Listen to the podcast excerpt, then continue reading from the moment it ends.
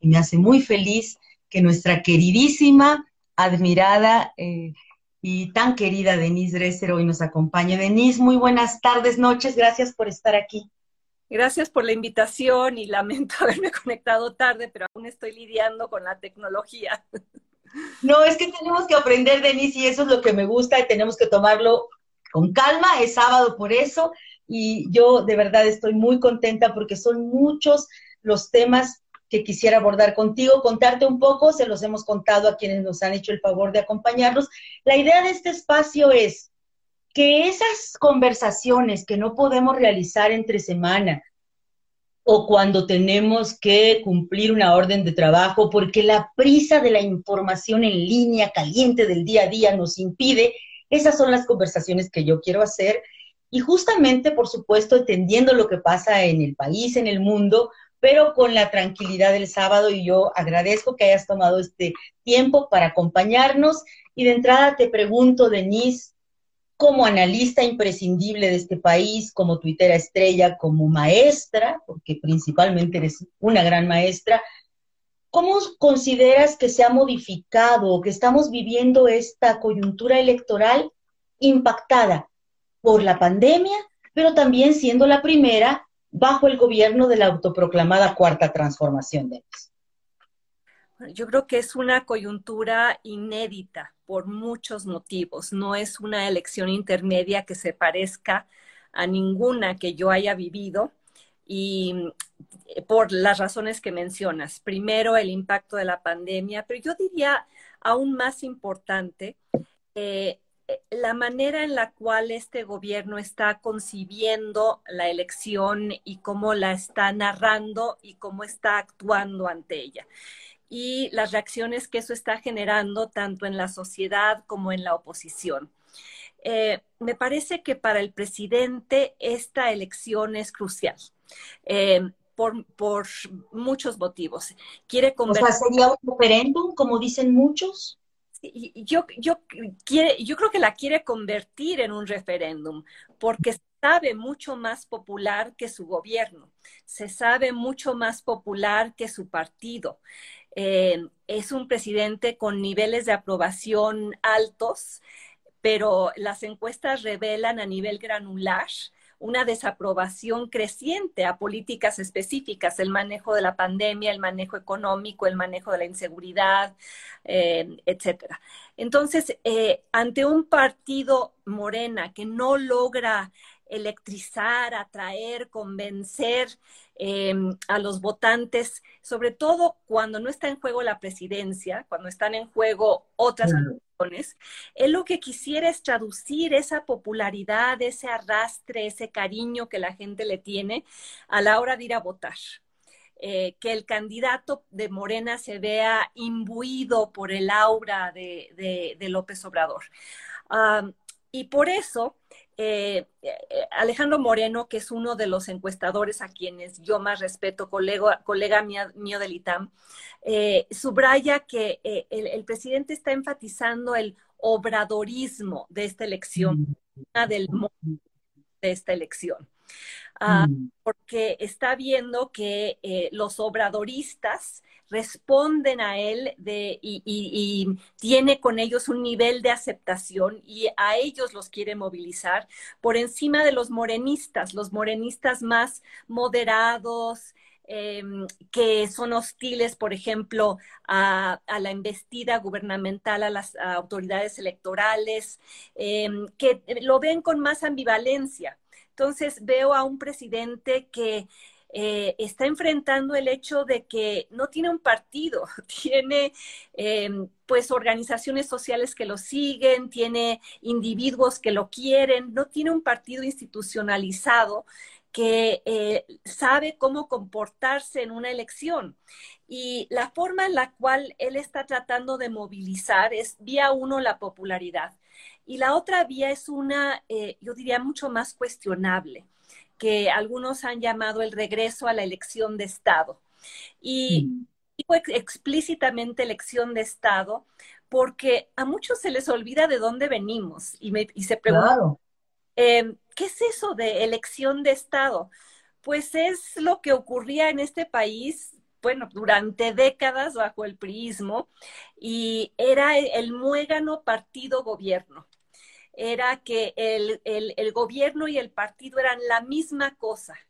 Y actuaban, eh, unos usaban recursos de los otros, actuaban de manera unánime, poniendo a disposición del partido todos eh, los beneficios que trae consigo ser gobierno que eh, implica acceso al presupuesto, que implica uso político electoral de los programas sociales, que implica el presidente interviniendo en la elección eh, eh, de manera muy clara, pronunciándose sobre los beneficios que le ha traído al país y denostando a la oposición y utilizando cosas a su favor que fue precisamente aquello contra lo cual peleamos en los noventas. Todas las reformas electorales eh, se hicieron para separar ese muégano, para separar al partido del gobierno, para que las elecciones fueran verdaderamente competitivas y el partido en el poder tuviera la capacidad de usar todos los instrumentos con los que cuenta para desnivelar el terreno de juego. y creo que sí estamos viendo eh, una operación electoral por parte del Estado para que gane el partido en el poder. Y utilizando recursos y, utilizando eh, eh, métodos y tácticas que evidentemente corren en contra de una legislación electoral que se volvió muy restrictiva por la propia izquierda por el PRD y luego Morena que insistían en que el presidente no interviniera cuando era priista, insistían en que no se usaran los programas eh, sociales con eh, objetivo electoral cuando el gobierno era priista o panista. Y ahora que están en el poder recurren a esos viejos métodos que nos tomó muchos años desterrar del sistema político. Creo que esa es una característica, bueno, ya las dos que he mencionado, la personalización y también la utilización del aparato del Estado. Denise, hace 15 años, yo lo recuerdo porque fue cuando inicié como columnista y estaba estrenando un nuevo medio en Excelsior en su lanzamiento y recuerdo perfecto que creo que mi segunda o tercera columna fue sobre el Cállate Chachalaca, tan importante porque el presidente estaba, el candidato López Obrador, estaba con esa consigna, con ese llamado pues de alguna manera resumiendo, sintetizando el intervencionismo del entonces presidente Vicente Fox, que por supuesto metió las manos y completo el cuerpo en la elección.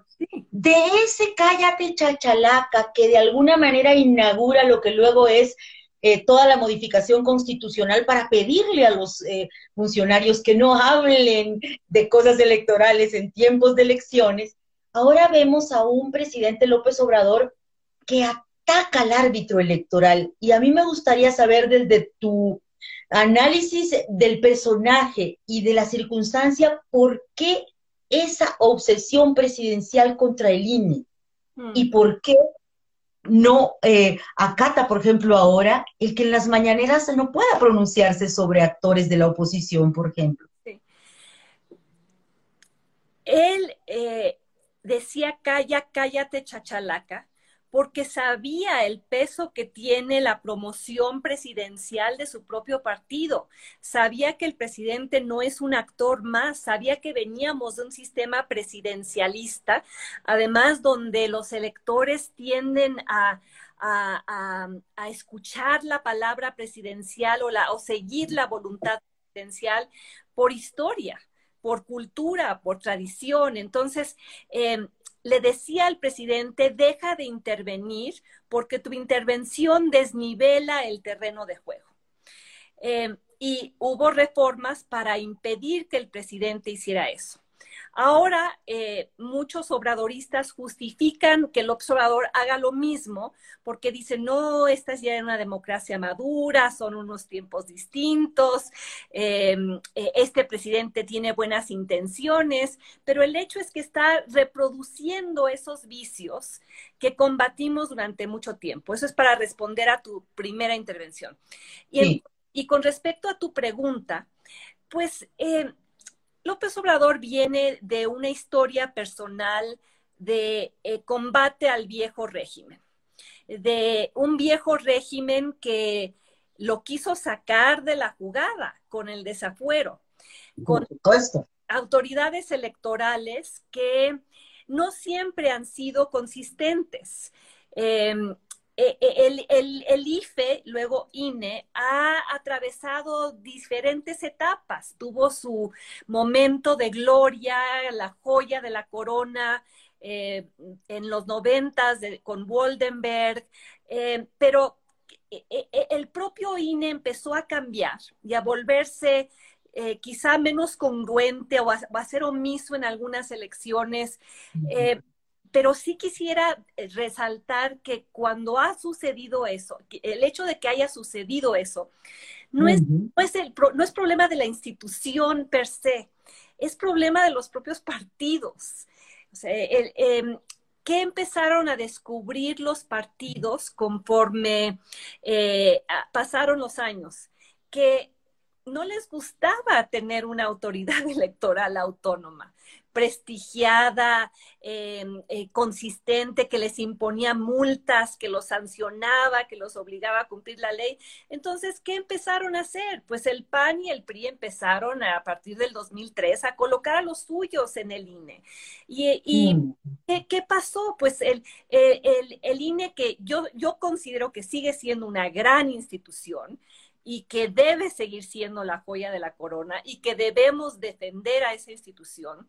Eh, hay momentos de su historia que, que sí hay que señalar eh, de, donde no fueron tan, tan eh, democráticos, claros, congruentes, apegados a la ley como debieron haberle, haberlo sido. Eso es, mm. em, creo que eso es incontrovertible. el, hecho de que no le quitaran, por ejemplo, el registro del Partido Verde, después de las múltiples tropelías que cometió el Verde en elección intermedia del 2015. Eh, el hecho de que no se anularan ciertas elecciones estatales cuando fue evidente la compra del voto, el, eh, dinero bajo la mesa, dinero ilegal fluyendo eh, en el andamiaje electoral, el hecho de que no sancionaran a Enrique Peña Nieto por, eh, por Soriana y Monex y este tipo de cuestiones. Entonces, eh, después eh, de, esa, de toda esa historia de claroscuros, el presidente se centra en los oscuros. El presidente ah, a toda la autoridad electoral por estas omisiones y por esto, o sea, no hay instituciones perfectas. Yo querría que lo fueran, pero, pero el INE no lo ha sido. Pero Así es. Eh, ahora debido a, esas, eh, a esos claroscuros y el presidente centrándose en los oscuros y el hecho de que el INE ahora está aplicando leyes que se han vuelto cada vez más restrictivas porque la propia izquierda ha, pedido que se vuelvan más restrictivas. Ahora, eh, y la izquierda digo también entre comillas, porque no estoy tan convencida ya de que esta sea izquierda. Ah, e, entonces el presidente ya no le gusta, e, e, ya yo creo que tenía un, eh, un, sesgo histórico en contra de la autoridad electoral, también por errores que cometió el INE en la elección del 2006, errores graves, haber salido, por ejemplo, Luis Carlos Ugalde cuando todavía no se había, habían terminado de recontar los votos, salir a decir que la elección la había ganado Felipe Calderón. En, fin, podría ser una larga lista de los errores del INE. Pero eh, debido a ese sesgo negativo y al hecho de que ahora el INE está aplicando una ley electoral muy restrictiva, tenemos un presidente que eh, en lugar de hacer lo que muchos querríamos, que era volver al consenso fundacional que llevó a ese INE absolutamente autónomo con eh, la instalación de un consejo eh, vía el consenso de todas las fuerzas políticas, que fue de hecho lo que ocurrió cuando se nombraron los nuevos consejeros. ¿Recuerdas que participó en ese proceso y Morena avaló a los nuevos consejeros. Y porque hay nuevos consejeros producto de ese pacto fundacional, ahora el presidente se va solo tras Lorenzo Córdoba y Ciro Murayama como si el INE estuviera capturado por ellos y no hubiera un consejo general muy plural.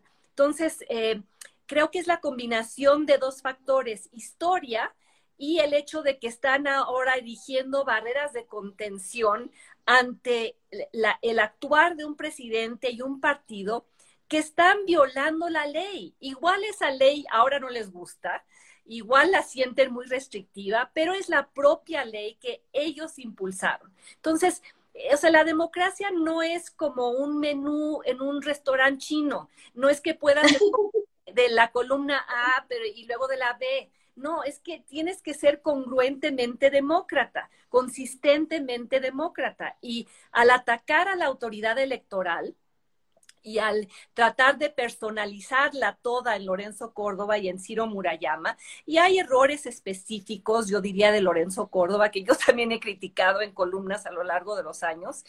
Eh, ¿Cómo cuál, Denise?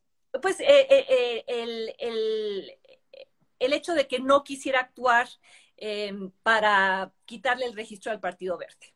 Creo que ahí hubo una falla de liderazgo de Lorenzo Córdoba, pero pues también porque lo tenían agarrado del cuello. Recuerda que esta, era la, esta fue la coyuntura en la que sacaron los audios sobre sí, claro. de eh, en un tono muy despectivo sobre representantes indígenas que habían ido a hablar con él. Entonces, básicamente le mandaron el mensaje de eh, tú le quitas el registro al verde y te destruimos. Entonces, eh, eh, es un juego muy complejo de fuerzas políticas que a, ratos les conviene la autonomía, a ratos la critican. el PAN y el PRI ahora defendiendo al, al, Instituto Nacional Electoral cuando ellos mismos también han atacado en el pasado a la autoridad electoral y la han desobedecido. Entonces, hay que, hay que entender eso, que eh, eh, el, el, eh, em, la defensa del INE debería ser una defensa de un logro ciudadano, de un logro apartidista, de un logro histórico y no en función específicamente de la correlación de fuerzas políticas en esta coyuntura. Y has dicho algo que yo creo que es clave para entender el estilo personal del presidente López Obrador su capacidad de subrayar los oscuros, los oscuros de los otros, ¿no?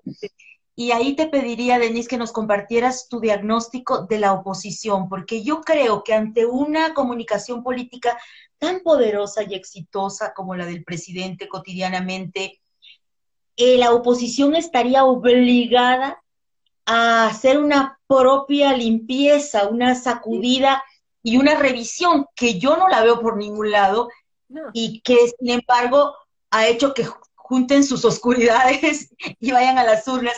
¿Cómo ves al PAN? ¿Cómo ves al PRI? ¿Cómo ves al Movimiento Ciudadano y a la chiquillada? Sí. Eh, la oposición no ha entendido que es progenitora del fenómeno de Andrés Manuel Obrador. Eh, nosotros que llevamos muchos años en esto, muchos años de crítica al PRI, Acción Nacional, eh, de, cómo mal gobernaban, de cómo el, PAN se prisó, eh, el, el, PRI que sacó lo peor de sí mismo en el sexenio de Peña Nieto en términos de corrupción. López Obrador hoy existe y, y ganó por, todo eso que la oposición en el gobierno hizo o dejó de hacer, por acciones y omisiones. Eh, hay una paternidad responsable del observador y esa paternidad responsable es panista y es priista y es, y, es eh, de, otros partidos más pequeños que siempre fueron los partidos que apoyaron al partido hegemónico en el pasado, el verde, que era eh, la comparsa, la muleta del PRI, y ahora es la comparsa y la muleta de, eh, de, Morena. La gente se le olvida eso, pero así es. Entonces, era el odiado verde, era odiadísimo el verde. Eh, el, verde, que es una de las peores lacras políticas, y por favor recuerden el verde en la elección del 2015, los kits escolares, el, los cineminutos, las 218 violaciones a la ley electoral. Los artistas en, redes, ¿no? Sí, de, manita sudada con morena. Eh, lo cual, pues ya, eh, ¿quiénes son los, los moralmente acabados y reprobables? ¿Quién se salva ya? Pero regresando al tema de la oposición, eh, eh, no reconocen que fueron sexenios de militarización. sexenios de partidización de las instituciones judiciales, sexenios de corrupción, sexenios de seguir cogobernando con el viejo andamiaje institucional autoritario, no limpiar su propia casa, em, acción nacional que llega al poder y y qué o sea, Acción Nacional que además fue la fuerza política beneficiaria de la transición. O sea, Vicente Fox con un enorme capital político, con la encomienda del cambio, ¿y qué hace?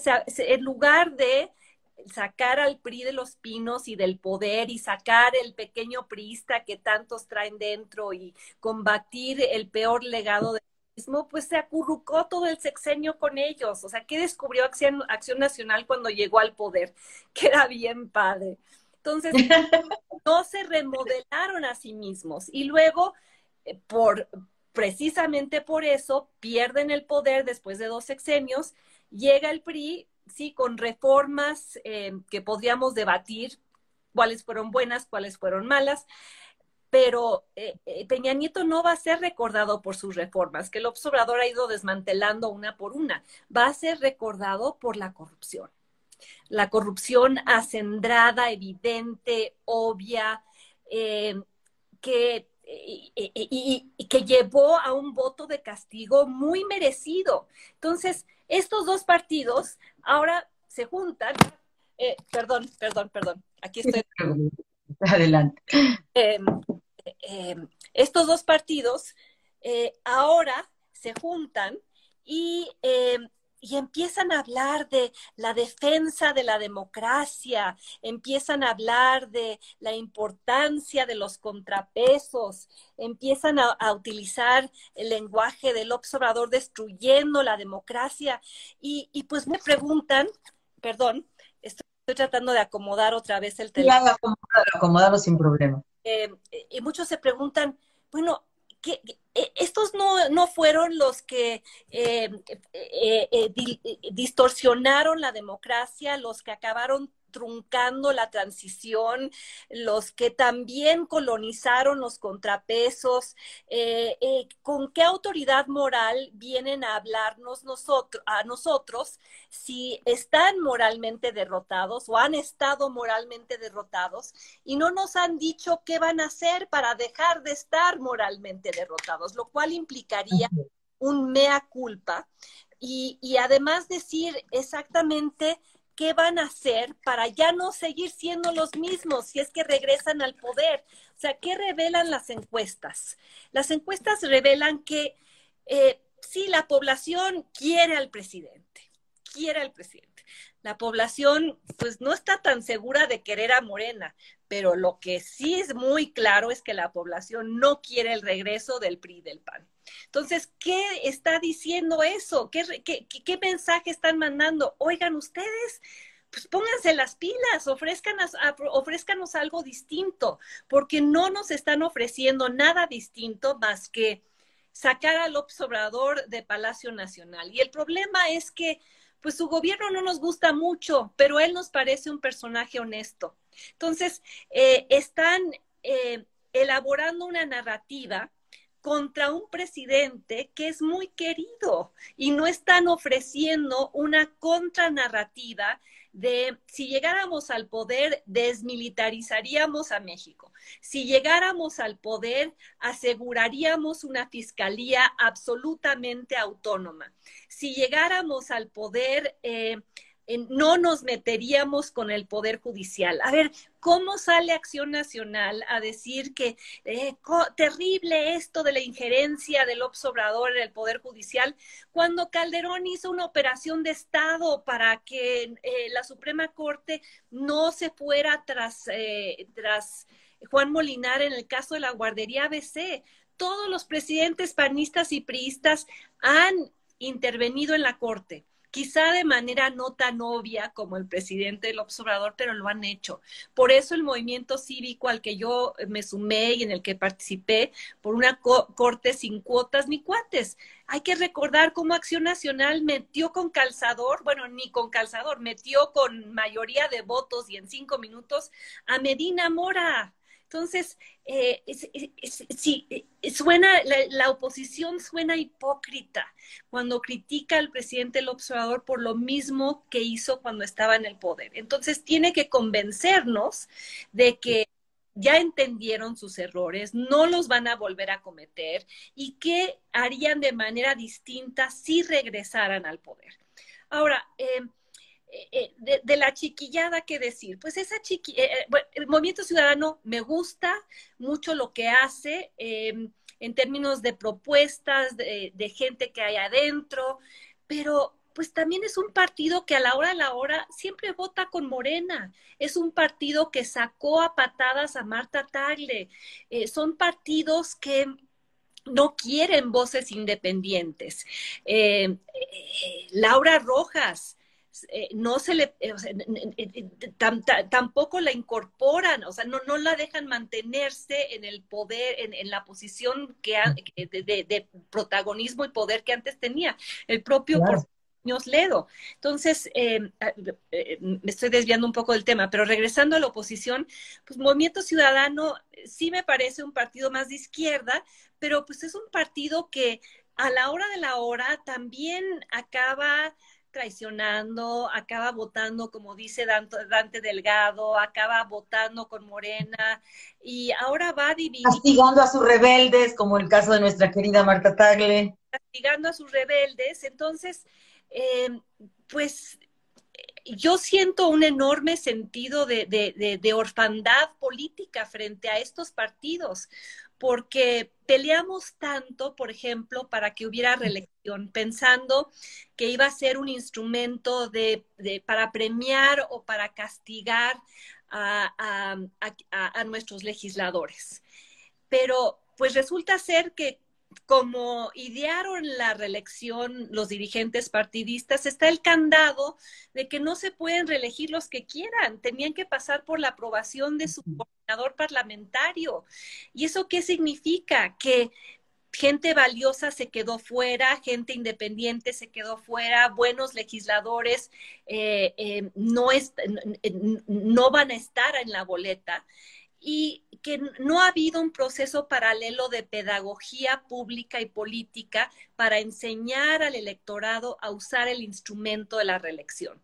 Por ejemplo, los que se quejan ahora de, eh, de, de Saldívar y cómo se votó, los que se quejan de la Guardia Nacional y la militarización, deberían ponerse a checar cómo es que votaron los legisladores que ahora se presentan a la reelección para ver si estarías dispuesto tú a votar por otro partido, eh, otra vez por esa misma persona que votó disciplinadamente contra, eh, eh, a favor de algo que va en contra del interés público y de la ciudad y, de la ciudadanía. Entonces, creo que es la oportunidad que veo de, utilizar el instrumento de sanción que es la reelección ibas a hablar de la chiquillada, que se ve bastante, eh, pues las encuestas dicen que va no va a sobrevivir, pero además los que quieren sobrevivir quieren ser también aliados como rémoras del poder, ¿no? Pero siempre han sido Esto no es nuevo. Eh, los partidos pequeños muchas veces son creados por los propios partidos grandes para poder tenerlos de aliados o utilizarlos como lo hizo Morena para obtener la sobrerepresentación en la Cámara. Y eso lo han hecho, eh, lo hizo el PRI en el pasado, lo hizo Acción Nacional en el pasado, digo, con, con menos, eh, de manera menos obvia, de manera menos gandalla, pero participando en un gandallismo mejor. O sea, el PAN y el eh, menor. El PAN y el PRI tenían sobrerepresentaciones de, creo que del 8%. Morena, utilizando a los partidos pequeños, pues sobrerepresentación del, ¿cuánto fue? Del 16%. Entonces, 17%. 17%. Son partidos históricamente se venden al mejor postor, son partidos que se vuelven negocios familiares, son partidos que en el caso de las alianzas que ha hecho Morena, pues son ideológicamente execrables. La izquierda aliándose, aliándose con el PES, eh, eh, eh, redes sociales progresistas, el partido del Bester Gordillo, el Bester Gordillo que Andrés Manuel Observador presentaba en el pasado como la mujer más corrupta de México, y ahí están de manita sudada, con la esperanza de que esto se traduzca, bueno, se forje una coalición que, em, que garantice la mayoría en la Cámara. Pero pues lo que vemos es un proceso de desdibujamiento ideológico, partidos que se crean y se, y se, reinventan y se reconstruyen y que no tienen agendas sólidas, eh, principios, eh, planes programáticos que eh, van y vienen y suben y bajan y pero no sabemos qué representan o sí sabemos qué representan y seguimos votando por ellos porque están en alianza con el partido que ese sí nos gusta y entonces cerramos los ojos frente a, a, todo lo demás. O sea, yo no entiendo cómo alguien puede votar por Morena y el PES al mismo tiempo. Exacto. Yo quiero retomar dos términos que has planteado, orfandad y pedagogía. Pero antes quiero compartirte los saludos que tenemos. Eh, dice Martín Beltrán, excelente señalamiento sobre claroscuro. Eh, Pat Bauer eh, habla de tus respuestas, toda la razón. Te saluda Judith Bolio. Coco Casanova dice exacto qué señalamientos tan pertinentes sobre la inexistente oposición, dice Martín Beltrán. Judith Bolio habla de los corruptos. Ro Cordera Dice, vote por MC, denos el chance. Te están señalando eso. En la Ciudad de México hemos logrado grupos socialdemócratas bien fregones. Poncho García te dice, ¿y qué propuestas ofrecerían para ir a votar el 6 de junio y no sentirme responsable de que mi voto fue inútil? Es una gran pregunta. La pregunta de Poncho, pues es la que tenemos ahorita todos que contestarnos. Eh, y, eh, a, partir de a mí me gustaría, eh, si puedo sugerirte algo, eh, Ivonne, que de, de, de aquello que ha sido bautizado como el voto útil, porque esta elección se está convirtiendo en también eh, un referéndum sobre AMLO sí, AMLO no, y para la, para la oposición. Y de ahí este llamado a votar masivamente por la oposición, no por, por lo que ofrezca, sino para Así para hacer contrapeso, no por eh, lo que esté planeando hacer, sino simplemente para tener los votos necesarios para frenar al Obrador en el Congreso. Porque hemos, ¿qué hemos visto en los últimos dos años? Pues una mayoría morenista arrolladora que eh, simula parlamentos abiertos, simula eh, la negociación con las fuerzas de oposición y a la hora de la hora introduce en el último momento leyes que pasan al vapor, introduce, por ejemplo, eh, el... ¿Cómo se llama específicamente con respecto a Saldívar? El transitorio. El, famoso 13 transitorio. El transitorio, eh, eh, eh, vemos pues ese, ese fast track, estoy usando las palabras que usábamos cuando criticábamos al PRI, el fast track, em, la planadora, pues el oscurito. el, oscurito las de, el, aprovechar el, tratar de hacer maniobras para mm, apropiarse de comisiones en fin todo lo, eh, eh, eh, o sea, los, los, morenistas son muy buenos priistas, o sea, entendieron muy bien de... Bueno, y muchos son priistas, muchos son priistas. Por ejemplo, el, coordinador ahorita en Morena en Cámara de Diputados es un priista de Puebla que viene de Mario Marín, que viene de Manuel Bartlett, o sea, sí le saben al viejo régimen, pues. Saben cómo ser partido hegemónico que quiere aplastar a la oposición. Así es y saben usar todas las trampas, todos los argumentos, etcétera. Entonces, sí hay un sí creo que hay un argumento legítimo de, eh, de, ser contrapeso en el legislativo. Y, y, la razón por la que digo eso es porque ah, yo jamás voy a, voy a salir a, argumentar que éramos Suiza, que la democracia mexicana era prístina, impecable, fantástica y maravillosa sin ningún defecto. Al contrario, fui de sus principales críticas y, la, y creo que yo era tan, era tan crítica en el pasado porque veía precisamente que si quienes estaban en el poder no corregían los vicios de, la democracia. Iba a llegar alguien a decir, pues saben qué, olvídense de la democracia, mejor subcontraten el destino del país a un solo hombre, yo me ocupo, yo limpio todo, yo me arreglo, yo lo arreglo, ¿Qué es lo que está sucediendo.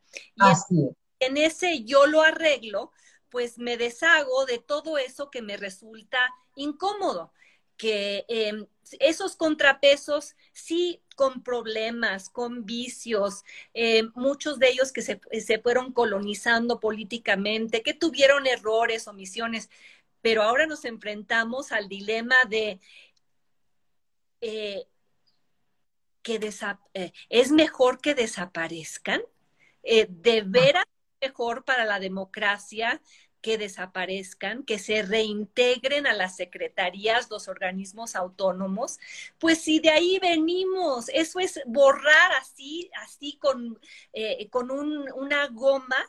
Eh, pues 20 años de nuestra historia y 20 años de luchas cívicas, sociales desde abajo, que no tienen nada que ver con los partidos, que tienen que ver con el hecho de que queríamos que la democracia funcionara para los ciudadanos y una forma de hacerlo históricamente comprobada en el mundo desde las primeras revoluciones democráticas en Francia, en Inglaterra, una for la, o sea, la democracia funciona cuando tiene contrapesos. La democracia, cuando el presidente tiene que eh, ser contenido por el legislativo, por la Suprema Corte, eh, cuando, por los órganos reguladores, por eh, em, la, o sea, eh, la Comisión de Competencia, ¿para qué se crea? Para pelear contra el capitalismo de cuates. Y el capitalismo de cuates fue un engendro de funcionarios públicos con empresarios. Y si, claro. Si tú, y a eso quiero ir. Sí, perdón quiero ir a dos, a dos puntos, este, Denise, porque creo que son como los que ahorita nos debaten a quienes siempre hemos sido críticos y a quienes siempre hemos creído que tiene que haber una democracia constitucional y que no queremos aplaudir al viejo régimen, pero sí queremos una democracia. Y a mí me gustó mucho la intervención de Porfirio Muñoz Ledo el, del jueves a viernes de la semana pasada, cuando habla contra el 13 transitorio de Saldívar, y una reflexión hermosa que le hace la diputada Marta Tagle en este intercambio de preguntas, y le dice, gracias Porfirio por recordarnos que la democracia se ha hecho entre muchas manos y por muchas personas. Y quiero relacionar esto, Denise, con lo que tú señalabas, la orfandad y lo digo porque desde ese momento Porfirio se convierte en la voz salvadora en el desierto en medio de, la nada y todo el mundo está sumándose a su posible frente. Pero al mismo tiempo esta incapacidad pedagógica que ha tenido la oposición de explicar cuál es el fenómeno que estamos viviendo. Entonces, ¿cómo decirle a los jóvenes que no conocieron al viejo PRI, que no conocieron el avasallamiento de cuando las elecciones se organizaban en Bucareli, cómo explicarles que la democracia no nació en 2018 y cómo observas tú esta incapacidad de otros actores que está llenando el vacío Porfirio Muñoz Ledo. Por cierto, ahí me gustaría también conocer cuál es tu opinión de este frente y no sé si ya te corrieron la invitación. Eh, yo soy profesora universitaria desde hace muchos años y al inicio del semestre siempre les digo a mis alumnos de la clase de Política y Gobierno de México que quiero que lean, que eh, participen, que ah, sigan los requerimientos de la clase, pero que lo que más me importa es que al final del curso se den cuenta de lo que hay en juego del país que está allá afuera, que es su responsabilidad. A esos jóvenes que creen que la democracia nació con Andrés Manuel Observador, les hace falta historia les hace falta mirar a otros países, les hace falta leer la prensa internacional, les hace falta conocer su propio país. ¿Acaso las democracias funcionales en los países que les gusta visitar eh, o aquellos en donde... Eh, eh, se irían a, hacer un posgrado si pudieran, o se imaginan que México podría ser así son eh, lugares donde todo el poder está concentrado en una persona, donde no hay órganos autónomos, donde no hay regulación robusta por parte del Estado. Em, la agenda de los jóvenes hoy, por ejemplo, es la agenda del cambio climático. Eso es lo que está sacando a, muchos, de, muchos jóvenes a la calle. Eh, la agenda millennial también es el feminismo pensando en esos dos temas, ¿cómo se está comportando el gobierno actual en torno al cambio climático y el feminismo? ¿Y cómo se va a seguir comportando si tiene más poder? Pues es un gobierno que ha dicho muy claramente, vamos con el carbón, vamos con el combustóleo, eh, más dinero a Pemex, vamos a, eh, y, bueno, eh, eh, yo todos los días en Twitter pongo la broma del día o la mentira del día o la ocurrencia del día. Bueno, no puedo creer que alguien tan preparada e inteligente como lo es Claudia Sheinbaum haya salido a decir la semana pasada que la contribución de México al cambio climático era reducir la producción de petróleo cuando ya el mundo está pensando en energías renovables, en carros eléctricos, y México quedándose a la saga. Entonces, yo les digo a los jóvenes y a las mujeres a, las cuales les pusieron un muro de la paz afuera de Palacio Nacional, cuando intentaron manifestarse y, y, las feministas a las cuales el presidente desacredita en las mañaneras diciendo que son conservadoras manipuladas por los partidos eh, que, de oposición como si no tuviéramos voluntad propia. Yo les pregunto a los jóvenes, ¿en qué tipo de México quieren vivir? Porque yo también estoy a favor llevo muchos años peleando porque sea un país más equitativo. Mi tesis doctorado fue sobre el salinismo y cómo el salinismo utilizaba políticamente a los pobres. Entonces, eh, eh, ¿cuál es la aspiración de esos jóvenes allá afuera? Ser un país próspero, equitativo, innovador, eh, dialogando con el mundo, con capacidad de, generar trampolines de movilidad social para ellos. Piensen en ese tipo de país y si este gobierno los va a llevar ahí. Mm. respecto a Porfirio, Porfirio es un personaje muy controvertido, con una serie de, em, eh, una trayectoria personal también de claroscuros, pero si hay algo que, le reconozco, él es el, el padre intelectual y político de muchas de las instituciones autónomas que tenemos hoy, empezando por el INE entonces IFE. Él fue el negociador de la izquierda del PRD en esas mesas de negociación en el 94, en el 96, que jóvenes, si están viendo ese, esa eh, eh, autonomía del, del, IFE, el quitarle al gobierno eh, el control de las elecciones, la calificación de las elecciones, la organización de las elecciones, produjo las primeras victorias de la izquierda. En 1997, Cuauhtémoc Cárdenas ganó la ciudad porque habíamos modificado la legislación electoral y habíamos creado ese IFE autónomo. Hay que hacerlo autónomo de a de veras otra vez, pero eso eh, esa agenda se rompe si tú lo regresas a gobernación. Entonces, Porfirio está defendiendo una conquista histórica, está defendiendo su propio legado y el legado, eh, yo soy parte de la, generación de la transición. Em, una transición que en algunos sentidos fue muy exitosa en cuanto a la alternancia electoral y en otros fue fallida porque no logramos construir eh, instituciones lo suficientemente fuertes y autónomas y, lo, y la partidocracia nos las fue arrebatando. Fui a salir a defender aquello en lo cual invertí 20 años de mi vida. Y eh, em, el, el órgano electoral autónomo era la joya de la corona y debe seguir siendo la joya de la corona. Porfirio está diagnosticando con mucha claridad qué está sucediendo con este gobierno, en el cual el fin justifica los medios. El fin López Obradorista que no es necesariamente el fin morenista, el fin López Obradorista justifica medios antidemocráticos. Porque entonces empiezas a escuchar a gente decir, eh, no, es que el, INE era, el INE es antidemocrático, el INE es corrupto, vendido, eh, que el gobierno organice las elecciones. Señoras y señores, pónganse a leer lo que era México cuando el gobierno organizaba las elecciones. No había democracia, punto.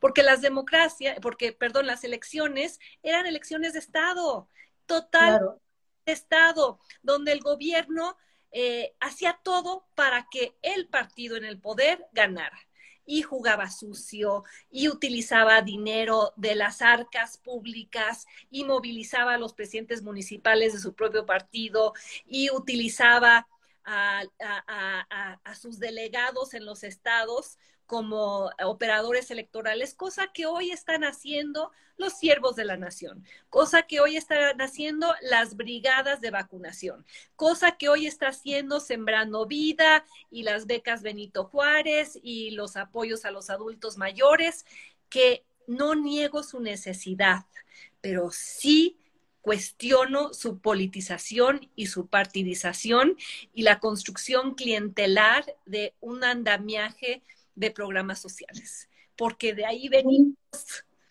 Claro. Uno de los puntos que tú más has analizado es el capitalismo de cuates. Y yo te quiero plantear algo que hoy un amigo em, en, redes sociales me reviraba en atención de que yo había escrito una columna sobre Porfirio y esa defensa que hace de la autonomía y de la democracia constitucional.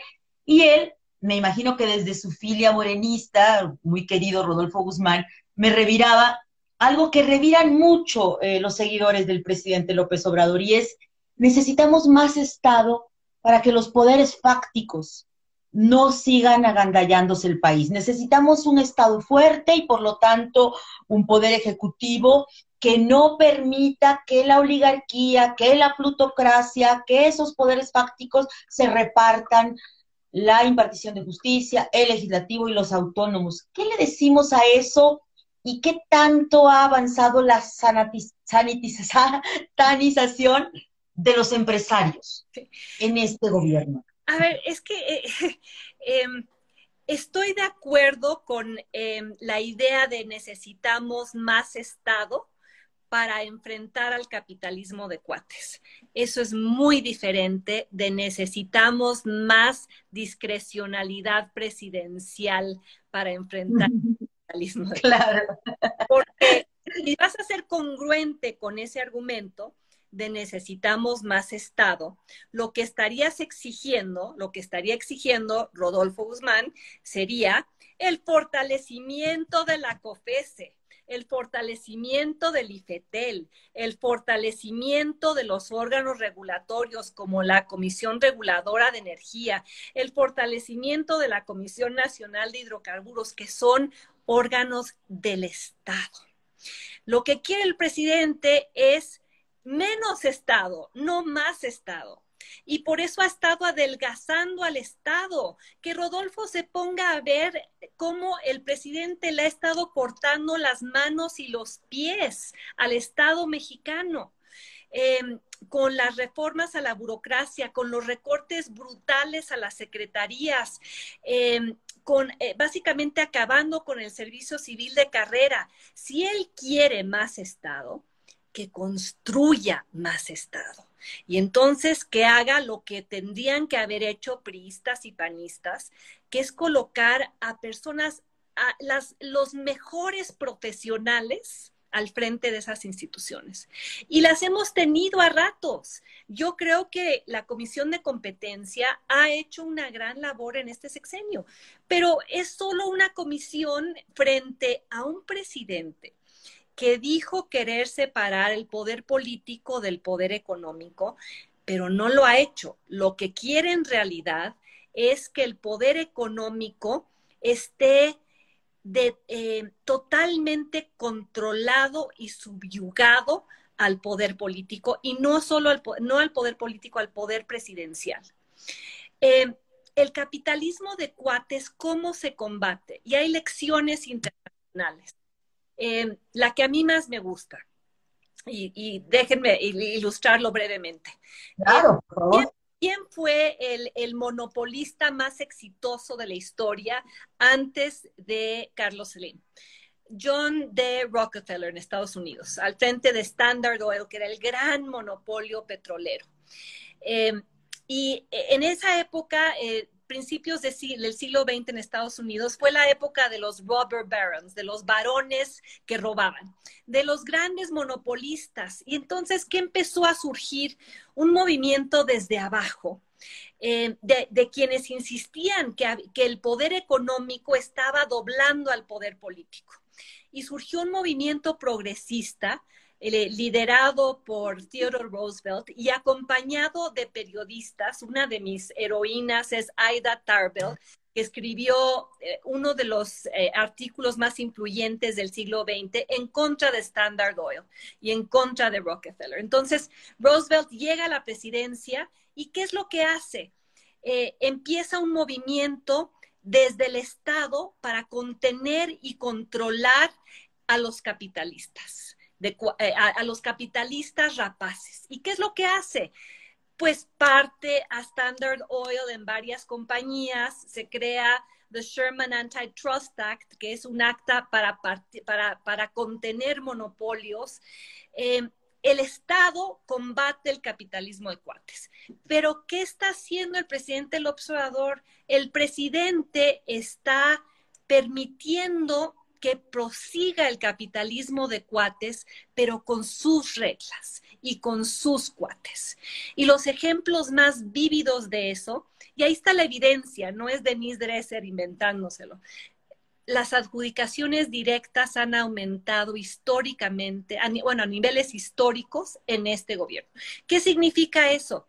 Que no estás sometiendo a tus empresarios a la competencia, que es la forma en la cual los obligas a presentar los mejores proyectos a los precios más baratos. No, estás definiendo quiénes van a ser los nuevos cuates y quiénes van a seguir siendo los mismos cuates de siempre. ¿Y quiénes son los mismos cuates de siempre?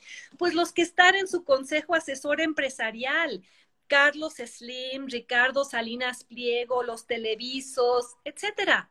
Entonces, si el, si el Estado quisiera contener el capitalismo de cuates, pelear contra el capitalismo de cuates, desmantelar el capitalismo de cuates, estaría fortaleciendo a sus órganos reguladores. No estaría dándole más poder al presidente para que él haga exactamente lo que hizo Carlos Salinas.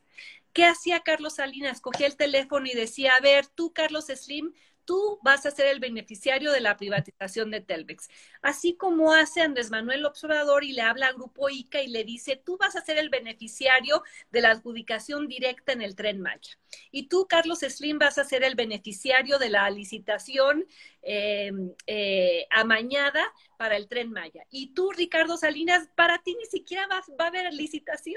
Ya te nombro el beneficiario de las tarjetas del bienestar.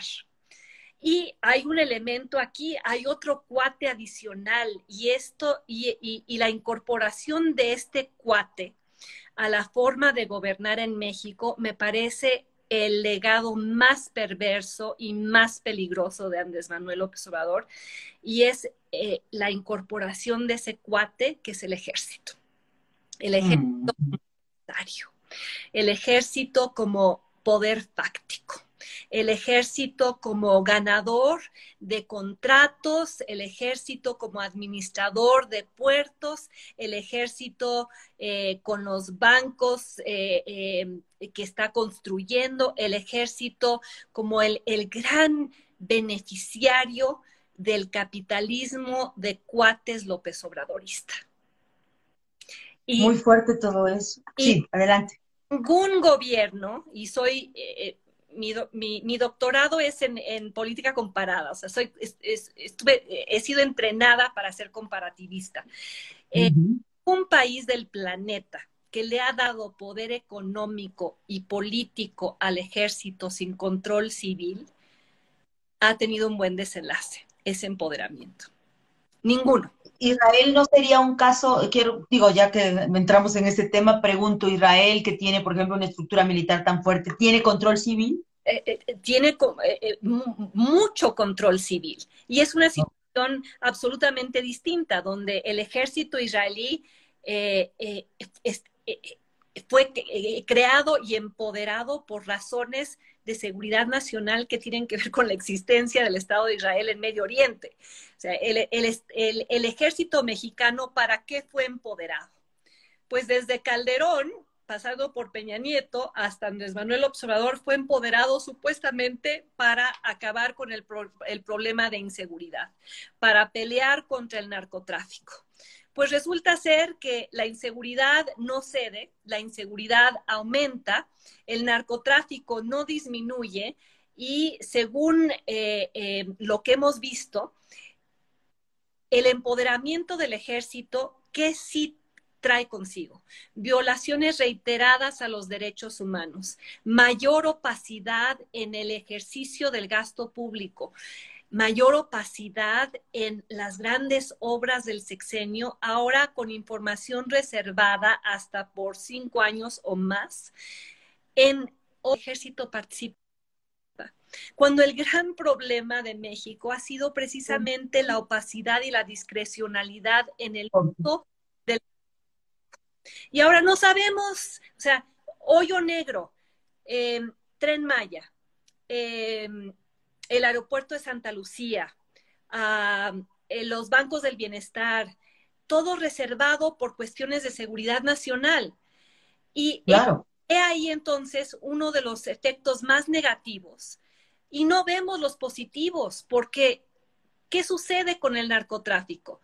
Pues, ¿qué dicen las autoridades estadounidenses que vigilan lo que pasa al sur del país porque nos están haciendo pelear su guerra en nuestro territorio, pues que la guerra no la está ganando el Estado mexicano. 40% eh, del control territorial eh, está en manos del el crimen organizado. El narcotráfico no está, eh, no está arrinconado por la militarización de México porque también qué sucede dentro de la propia estructura militar cuando empieza a enfrentarse, a ser utilizada para combatir al narcotráfico. Pues que los militares no son inmunes a la corrupción. ¿Dónde quedó la famosa investigación a Salvador Cienfuegos? Bueno, pues fue exonerado en otro fast track y ya nadie habla de Cienfuegos. Lo y quizá por eso Perdóname, te interrumpí. No, no, no, dejo eso, ese tema en la mesa.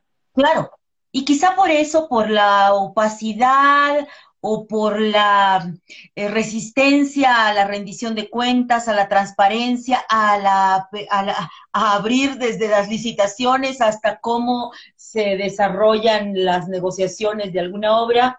Por eso moleste tanto la prensa y los medios de comunicación, Denise, y es lo que me parece que es otro punto que quisiera abordar contigo, no sin antes eh, mandarte eh, algunos saludos y planteamientos, preocupaciones de quienes nos, acompañan. Dice Coco Casanova, cómo frenar el desamparo, eh, lo plantea, te saludo. Judith Bolio dice que le parece muy objetivo que no hablo, pero no quiero que regrese el PRI ni el PAN. nos pregunta Martín Beltrán, ¿qué piensas de que este gobierno esté especializándose en una suerte contraconstitucional. Y desde Tabasco nos acompaña Jorge Alberto Lamoy, muchas gracias y nos felicita por esta conversación. Eh, Denise, ¿qué hacemos con la prensa? O sea, por ejemplo, a mí me parece muy admirable la forma en que tú has tenido que, que afrontar a estas granjas de seguidores o no sé cómo llamarles, eh, muy obradoristas a los que les, les molesta eh, el ejercicio de la crítica. Eh, yo recuerdo que nos hemos amanecido los lunes con tu columna desde hace muchos años y siempre muy crítica y sin embargo hoy los que te aplauden tanto la crítica y la prensa y cómo poder preservarla en un país donde ha estado, pienso yo, ligada siempre a la empresa privada. Si la empresa privada no llega a ser rehén del gobierno, cómo poder preservarla. Yo no hablo de libertad de expresión, porque efectivamente el presidente tiene razón cuando dice que, que esta no está amenazada, pero sí hay una estigmatización a la prensa. Y un presidente tan poderoso, pues sí le lesiona esto, no porque queramos que nos diga que lo hacemos bien, sino porque yo creo que desvirtúa la, la conversación democrática y la deliberación democrática. Cuéntanos de tu caso y cómo lo has vivido. Eh, eh, bueno, primero lo que, lo que pienso que está pasando con el presidente.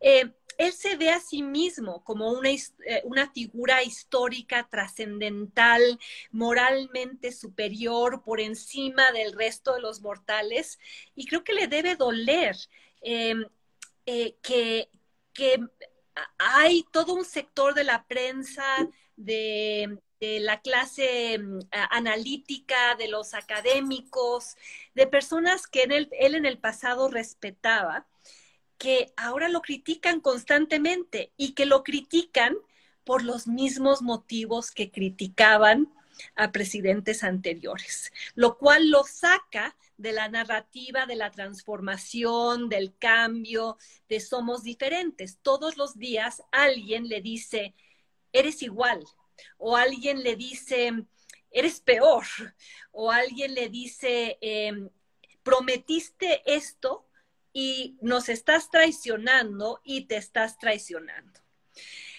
Entonces, eh, para alguien que, que, tiene, creo que, pulsiones narcisistas muy evidentes y que se concibe a sí mismo como tan grande, se ve reflejado en la prensa, pues a su verdadero tamaño que es el de un político con eh, muchas cualidades, porque me parece un gran político, creo que es un pésimo gobernante y un gran político, eh, no le gusta verse reflejado a su verdadero tamaño en los ojos de esa prensa crítica, que lo ha sido siempre.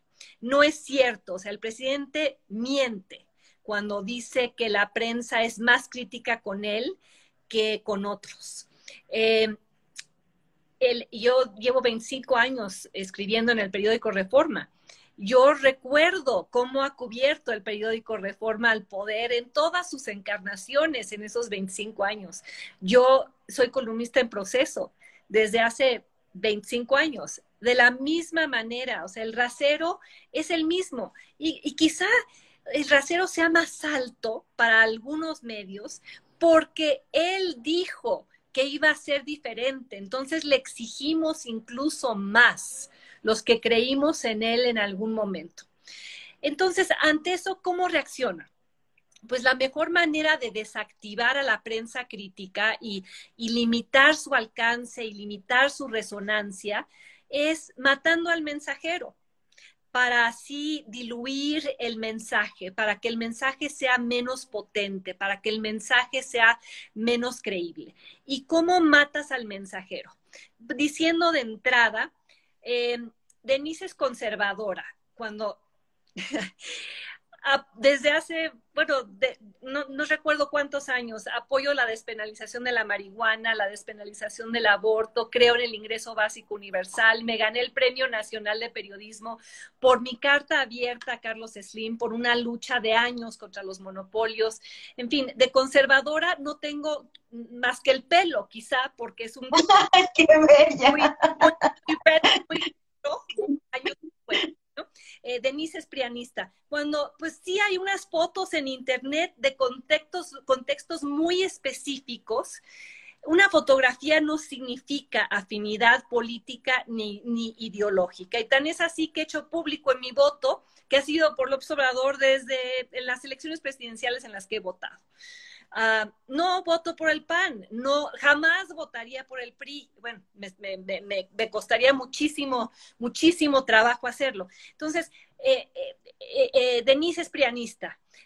no quieren, la prensa no quiere el cambio, la prensa es chayotera, la prensa extraña eso por lo que le pagaban.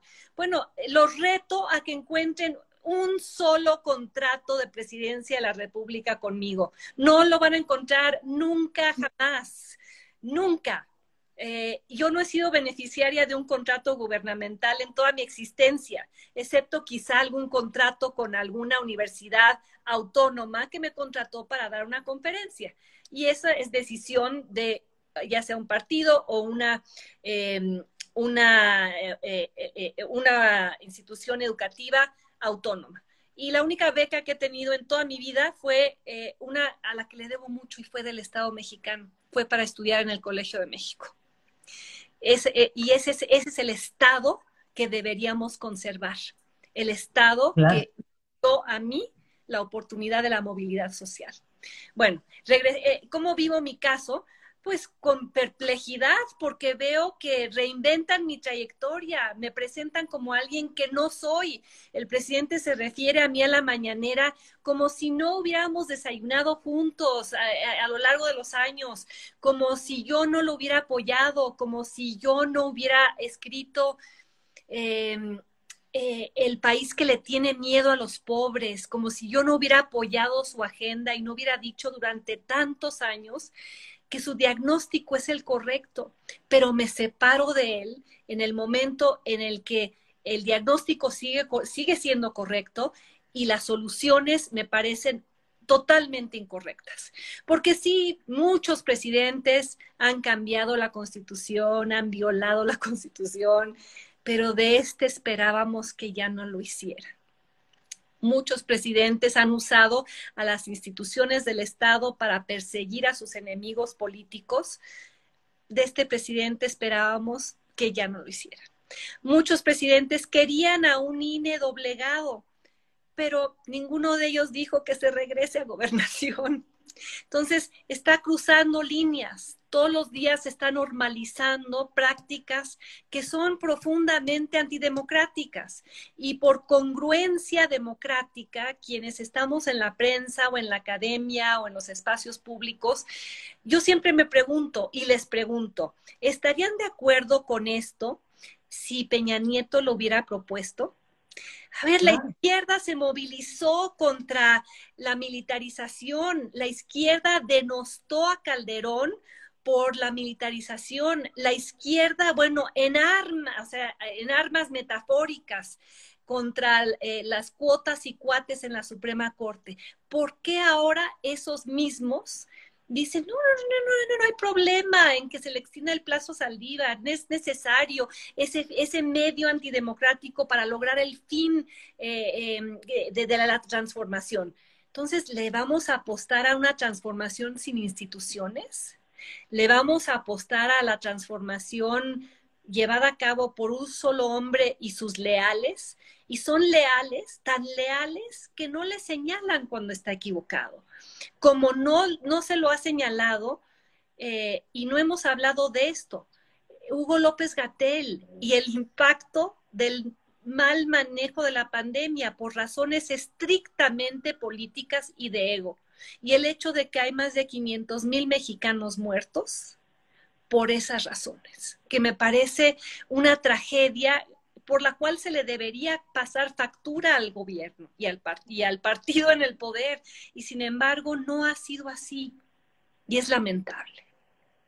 Denise, tengo al respecto una pregunta en particular de si nos, no tenemos una cultura finalmente caudillesca, no tenemos quizás una cultura que tenía ahí su chip mesiánico esperando que alguien lo llenara y que quizás vivimos en la ilusión democrática muchos años, cuando en realidad eh, nuestras prácticas, nuestros usos y costumbres, nuestra forma de convivencia se acomoda, se apoltrona cuando hay un liderazgo fuerte que nos ordena. Quizá, no sé, me gustaría que reflexionara sobre eso, pero no quiero dejar de compartir eh, los comentarios que nos hace llegar Eh, nos dice María Magdalena Lozano Zúñiga que le parece muy didáctico y está muy contenta de entender con la sencillez y la coherencia que explicas lo que está ocurriendo en el país. Gracias por tus grandes reflexiones.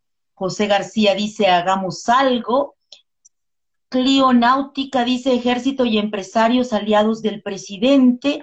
Huitzili es lamentabilísimo, pobre México. Sigo preguntándome si un pueblo ignorante, corporativizado y pobre merece a un impostor en el poder. Son sus opiniones. Te pregunta José García, Denise, ¿qué podemos hacer? ¿Cómo podemos organizarnos? Conviértete en nuestro líder, te invita José García. Y eh, bueno, esas son las preguntas que hasta ahorita tengo, Denise. No teníamos un chip, ¿no, no, será que nos ilusionamos de que podíamos ser demócratas y somos eh, de una masa cultural que nos hace felices con el caudillismo? Digo, porque veía lo de Evelyn hoy, la hija de, de Félix Salgado y dices, no puede ser, el nepotismo que nos prometieron que nunca iba a suceder está ahí. Claro, es pueblo bueno, es pueblo este, sabio. Está sucediendo en México lo que ocurrió durante varios años con Donald Trump, quien decía con frecuencia, yo podría salir a matar a alguien en la Quinta Avenida y no pagaría un precio por ello. Pues eh, el, eh, el presidente tampoco puede... Eh, revertir o traicionar sus promesas más explícitas de campaña, como por ejemplo que no iba a militarizar a México, como por ejemplo que, em, que no iba a haber opacidad, cuando es el gobierno que más eh, requerimientos tiene del INAI, requerimientos incumplidos. Em, no voy a, fomentar las adjudicaciones directas cuando es el que más ha adjudicado. Em, y eh, no voy a permitir el nepotismo, excepto cuando se trata de los míos.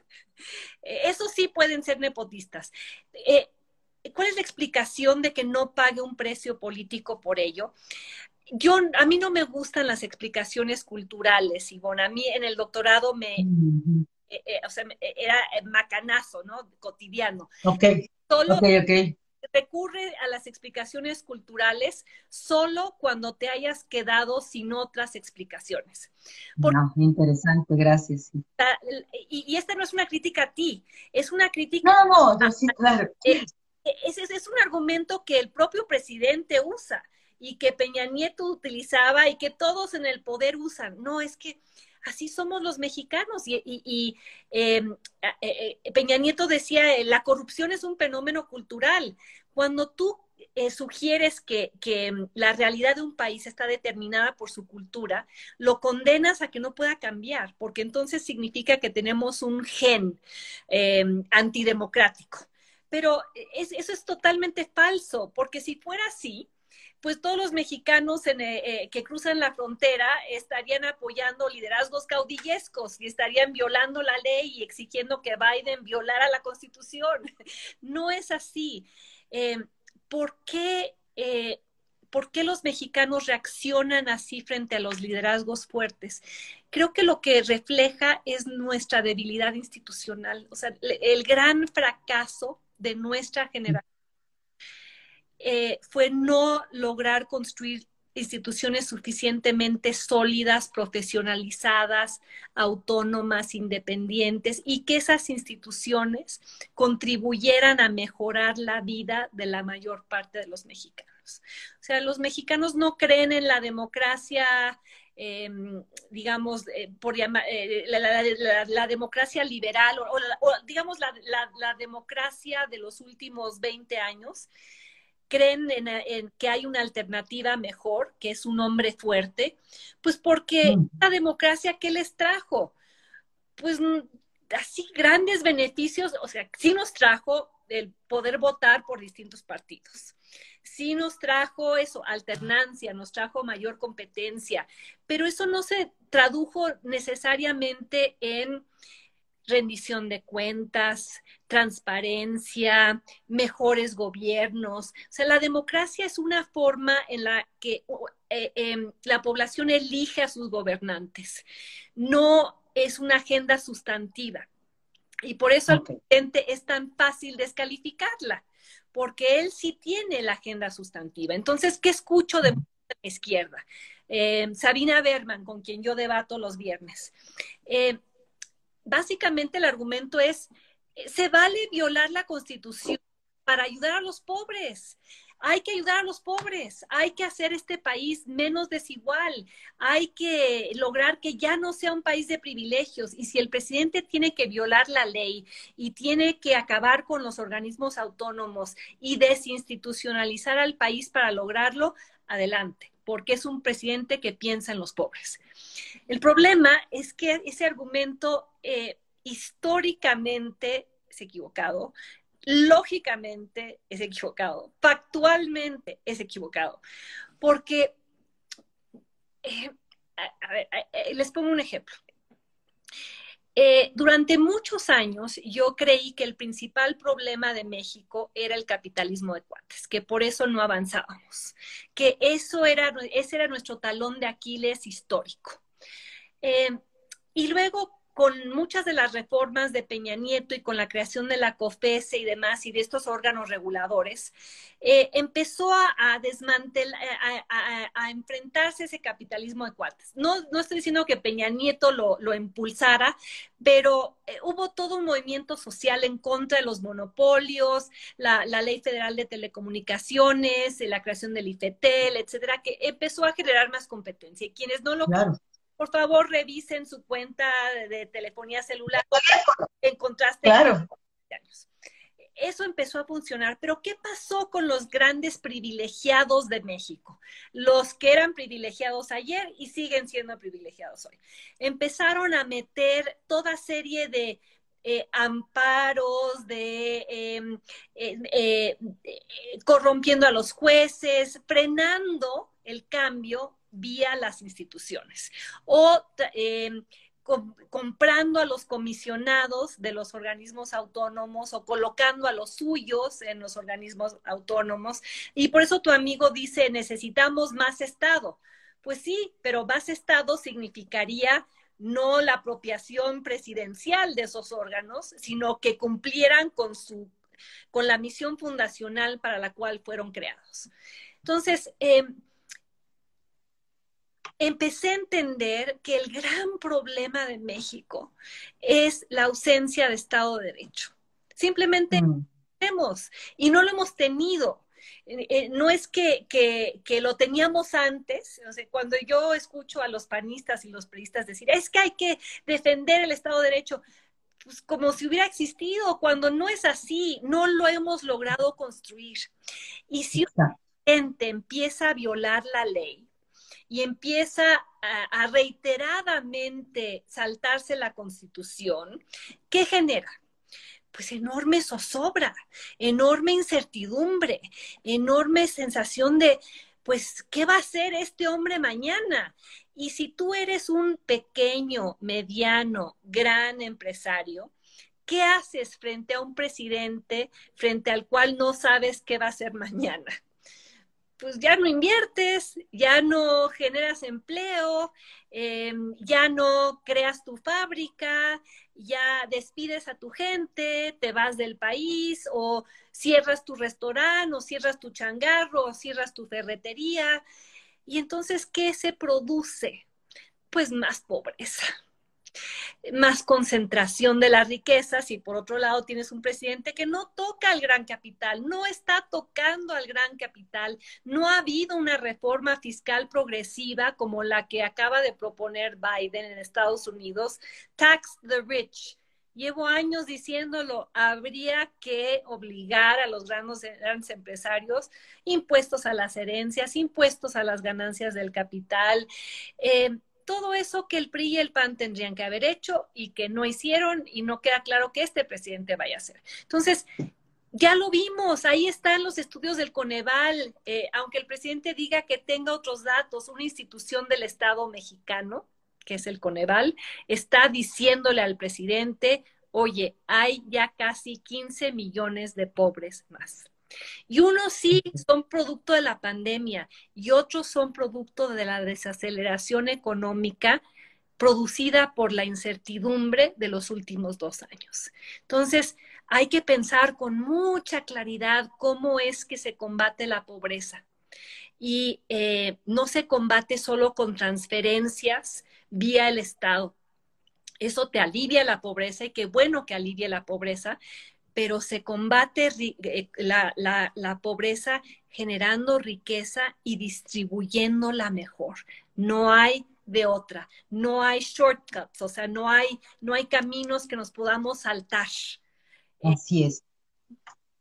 Denise, me gusta mucho esto del Estado de Derecho y lo voy a engarzar con la última pregunta eh, para eh, agradecerte mucho que nos acompañes y nos ayudes a entender más Estado de Derecho, me dices, y finalmente también es una de esas grandes aspiraciones, y como tú nos lo planteas, se ha quedado en eso, pero también choteada por los discursos. Los discursos desde siempre, yo cubrí 10 años presidencia y bueno, era, era, la frasecita, ¿no? Estado de Derecho, vamos por el Estado de Derecho.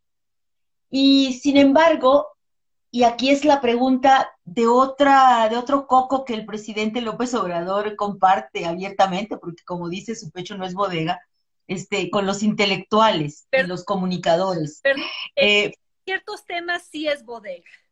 Eh, sí, acá, claro. Temas sociales, o sea, es su pecho selectivamente no bodega. Así es, así es. Y yo le preguntaba al diputado Porfirio Muñoz Ledo, eh, cuando conversé con él ayer para fines de nuestra columna hoy, el diputado, usted dice, porque él fue muy claro, me, pareció impresionante la claridad de, de, Porfirio, dice Porfirio, el presidente se ríe hoy de los intentos de cuidar los contrapesos, la división de poderes y la democracia constitucional, le da risa. Tenemos mucho que nadar, dice Porfirio Muñoz Ledo, y cambiar la correlación de fuerzas. Entonces yo le decía, ¿cómo cambiamos la correlación de fuerzas? Es en esta conversación que mi amigo Rodolfo Guzmán dice, pues es que la correlación de fuerzas está cambiando para que los poderes fácticos ya no saqueen al país. Pero la respuesta de Porfirio a mí me gustó mucho porque tiene que ver con el papel de los intelectuales y con esto quiero despedirme le dije, diputado, ¿cómo se cambia la correlación de fuerzas? Y su respuesta fue con ustedes, con todos los comunicadores. Ya no le estén haciendo el caldo gordo a la irracionalidad. No hay democracia si no hay verdad. No hay verdad si no hay convicción. Y no hay convicciones si no hay objetividad e independencia. Y yo creo que estamos en ese punto. La verdad es como un bien que se nos escurre de las manos, Denise, o sea, porque nos están diciendo que hay otras verdades. Sí. Y ahí es donde yo creo que el papel del intelectual es clave. ¿Qué piensas de esta descalificación desde Palacio de los intelectuales orgánicos e inorgánicos? ¿Y cuál es hoy el papel de los intelectuales? Bueno, eh, primero quisiera hacerle una precisión al presidente.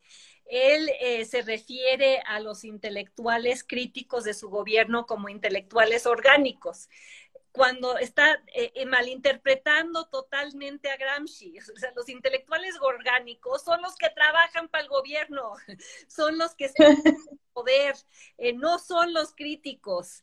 les sirve promoverlos así como si fuéramos parte del viejo régimen. Cuando los verdaderos intelectuales ¿quiénes son y los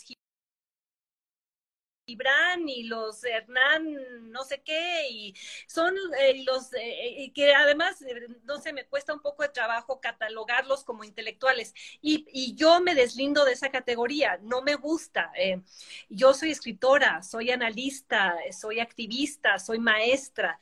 Em, la palabra intelectual como que eh, el afán es colocarte por encima del ciudadano común y corriente cuando a mí no me gusta estar en ese lugar.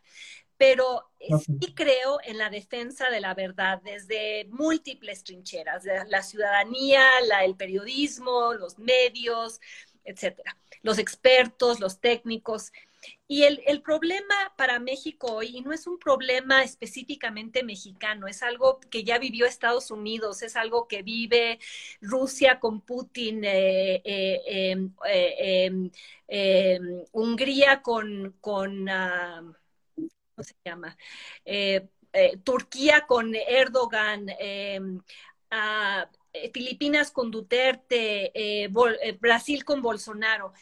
Eh, líderes populistas autoritarios de izquierda o derecha que eh, para desactivar la crítica eh, comienzan a calificar esa crítica como fake news, como información falsa. Y, todos ellos argumentan que tienen otros datos y que poseen otra verdad una verdad incognoscible, porque el presidente constantemente dice que tiene otros datos, pero el INAI lleva meses insistiendo en que Presidencia de la República haga públicos esos datos y se niega a hacerlo como si no los tuviera. Pero la estrategia política es decir, los opositores son proveedores de fake news. Y entonces se, se busca generar un clima en el cual ya nadie sabe la verdad. Y como ya nadie sabe la verdad, entonces, y ya nadie sabe cuáles son los datos verdaderos, pues hay que apostarle a alguien, al presidente, a, hay que tener fe. Y lo que pide el presidente López Obrador de sus seguidores es la fe. No es la razón, no es la auscultación, es algo emocional, es eh, la apuesta a, la, conexión racional, es la apuesta a las buenas intenciones, es la apuesta a la calidad moral, eh, no es la apuesta a la evidencia. Claro, imagínate decir que todos los ministros, con excepción de Saldívar, son corruptos y echarían a perder la reforma en el Poder Judicial. Esa es una verdad presidencial, ahorita. Y el problema que, que la oposición tiene poca credibilidad para decir que eh, va a proveer otra verdad. Entonces, ¿quiénes tienen que hacerlo? Eh, organizaciones como México Evalúa, eh, como el Instituto Mexicano para la Competitividad, como el propio Coneval que ha demostrado su independencia, el INAI diciendo Señor presidente, esta iniciativa de, los datos biométricos eh, viola la Constitución. son los periodistas de a pie todos los días sacando notas. Eh, yo estoy muy orgullosa, por ejemplo, de que Penilei Ramírez, nuestra amiga, colega, se haya incorporado a... Porque su columna de hoy, ¿qué dice? ¿Qué dice? Penilei eh, presenta como un mini reportaje en el cual revela que eh, la unidad de inteligencia eh, financiera está investigando al juez que ha otorgado amparos a, em, a, iniciativas legislativas o leyes ya aprobadas que corren en contra de la Constitución y que afectan, afectan como consumidores, que como ciudadanos, que violan nuestros derechos, que, em, que eh, eh, bueno, eh, en fin, él ha otorgado esos amparos y el presidente ya ha dicho que este es un juez corrupto. Y ahora resulta ser que la unidad de inteligencia financiera lo está investigando a él, a su mamá, a su hermana, a sus perros, haciendo exactamente lo que con, con los enemigos de Peña Nieto, haciendo lo, lo, que tanto criticábamos, que es politizar a la justicia, que es usar factiosamente a las instituciones del Estado. Entonces, yo eh, eh, tengo, eh, hago la predicción de que la semana próxima el presidente va a descalificar a Penilei y va a decir que ella, conservadora, que se incorporó a este pasquín. Por eso se incorporó a ese periódico. Exacto, el pasquín inmundo que es el Reforma, proveedor de fake news. Em, hay un historiador de Yale que me gusta mucho, Timothy Snyder, eh, escribió un pequeño libro que se llama Contra la tiranía. Eh, lo escribió en, eh, cuando Trump llegó al poder y él es historiador de Europa en, entre guerras. y ha dado el surgimiento del fenómeno del fascismo. Entonces, contra la tiranía era un pequeño manual ciudadano sobre cómo enfrentarte a Donald Trump, pero sirve para manual ciudadano para cualquiera que se enfrente a gobiernos con pulsiones autoritarias. Y él dice algo que es muy cierto, la posverdad, cuando ya nadie sabe la verdad, pavimentar el camino al prefascismo. Y no estoy diciendo que México esté en camino al fascismo, pero sí estoy diciendo que el clima de posverdad en el cual eh, la gente ya no sabe en quién creer y hay alguien que se erige como el salvador providencial de la patria, apelando a bíblicas de la verdad. Eh, eso en la historia nunca ha acabado bien. Termina en las peores arbitrariedades, en los gobiernos más corruptos, en los gobiernos que más cercenan derechos, en los gobiernos que más aplastan a los ciudadanos. Entonces, hay que estar alertas y hay que eh, eh, darle credibilidad y defender la credibilidad de los proveedores de la verdad, porque si hay una cosa que se llama datos, si hay una cosa que se llama evidencia, si hay una cosa que se llama ciencia. Entonces, no por eh, eh, la creencia en un hombre debemos abdicar al uso de la razón, porque entonces ingresamos al mundo de, de los que nos dicen que la tierra es plana y de pronto todos empiezan a creer que la Tierra es plana, cuando llevamos ya cientos de años entendiendo que la, lo que la ciencia nos llevó a entender que el cambio climático es real, que la violencia contra las mujeres está documentada, que las adjudicaciones directas producen corrupción, que la ausencia de contrapesos lleva al autoritarismo. Eso es incontrovertible. Y ojalá fuera la verdad común alrededor de la cual pudiéramos formar equipo para hacer algo. ¿Y qué es ese algo? Es defender la posibilidad de una democracia mejor. No estoy diciendo defender la democracia que teníamos, la democracia que teníamos bajo el PRI o el PAN, es defender la posibilidad de un México mejor, no, no peor, mejor. ¿Y a qué me refiero? Un México que le apuesta, insisto, a la ciencia, a la movilidad social, a la, innovación, al, al diálogo con el mundo. Pocas cosas me han entristecido más que el ver a la 4T arrebatándole recursos a los investigadores de este país, recortando recursos para la ciencia y la investigación, cancelando las becas para estudiar en el extranjero, porque eso va haciendo una patria más encerrada, más autárquica, más chiquita, donde a, muchos se nos, se nos dice, ya cállate porque no eres pueblo Perdón, señores y señores de Morena, la última vez que yo chequé la constitución, yo era pueblo, porque soy ciudadana mexicana. Y todos somos pueblo. Y yo me refiero al encogimiento de la patria, porque la patria es de todos, no es de la 4T.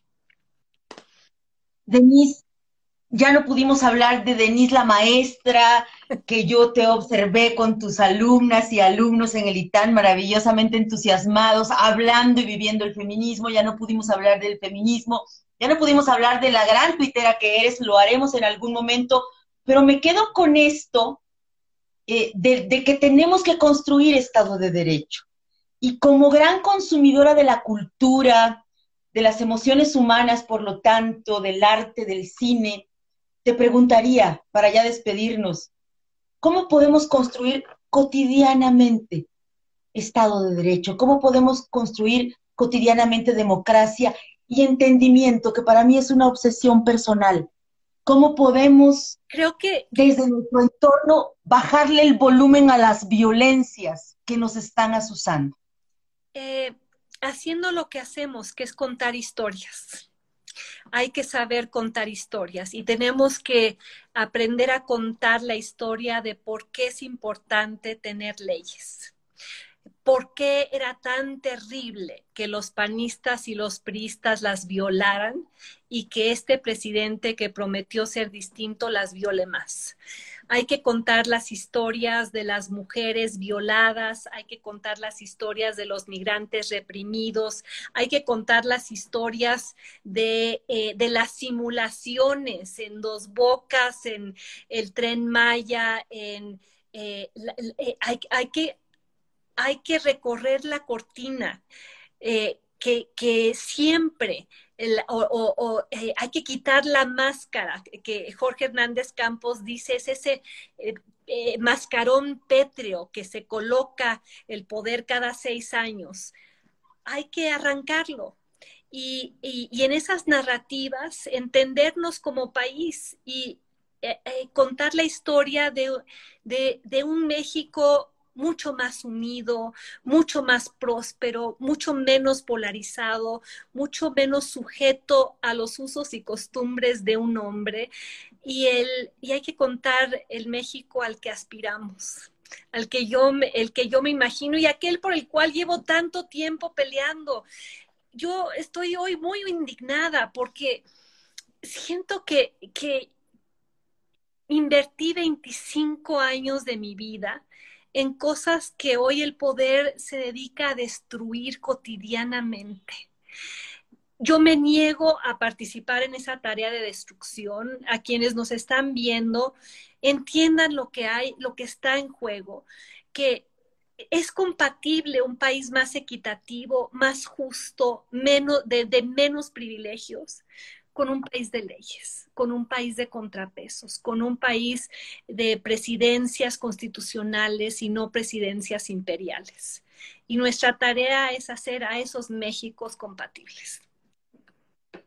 Es muy, muy inspirador lo que nos has compartido. Hay comentarios que efectivamente nos, nos dicen eso, que te quieren escuchar más. Entendemos que estás con Carmen Aristegui todos los jueves.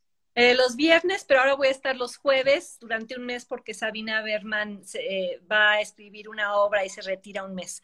Pero yo aquí para ti siempre, siempre, eh, Ivonne, eres eh, una referencia para mí. Leí tu columna hoy sobre el Frente de Porfirio. Estoy considerando si me incorporo, en qué términos, con quiénes, para qué. Lo que sí me queda claro es que eh, eh, eh, la patria es de todos, no es de un presidente y no es de un partido, y hay que defender y participar en ella.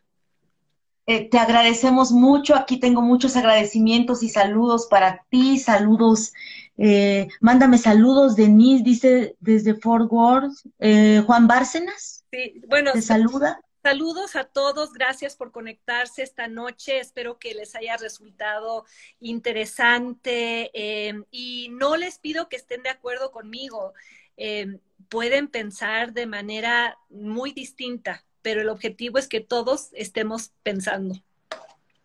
Exacto, y me encanta la frase, la patria es de todos. Y creo que eso es sencillamente respeto, saber escuchar y entender que hay una tarea común, construir un mejor país para todos. Y esto del Estado de Derecho me quedo con ello. Y por favor, cuéntanos, avísanos si te sumas al frente, cómo te sumas. Y vamos a estarte invitando pronto para comentar los resultados del próximo 6 de junio. Gracias, Denise, por tu confianza y tu tiempo. Gracias. Y por cierto, quienes Ivonne eh, forma parte de un grupo que, em, que yo eh, armé hace pues ya casi tres años.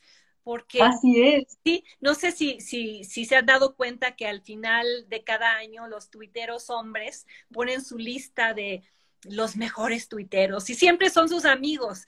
Y me indignó voy a hacer mi lista de tuiteras a las que yo admiro y que me gustan. Entonces hice una lista y a partir de esa lista se creó un grupo y nos reunimos. Ahora pues nos hemos reunido de manera virtual, pero una vez al mes para comer están eh, Gaby Barkentin, Sabina Berman, Mala Madre de Animal Político, eh, eh, Marta Tagle, eh, eh Benny Ley,